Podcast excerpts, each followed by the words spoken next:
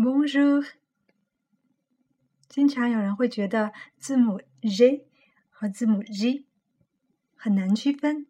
其实，只要掌握了这两个字母当中包含的音素的区别，还是很好分别的。那么，我们先来说一说这两个音素，一个是 A，A。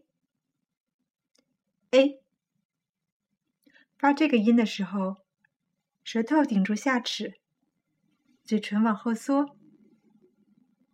舌前部略略顶起，往前顶，a。再来听听另一个音素一。一，我们知道英语的 tree 树的后半部分就是这个发音，但法语呢相对来说更紧急促一些，一。嘴唇是扁平的，很小，开口度很小，一。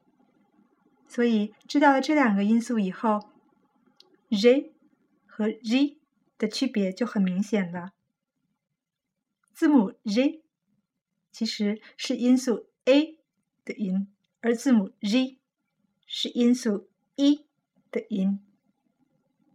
大家再来听一听，z，z，是不是很好区分了？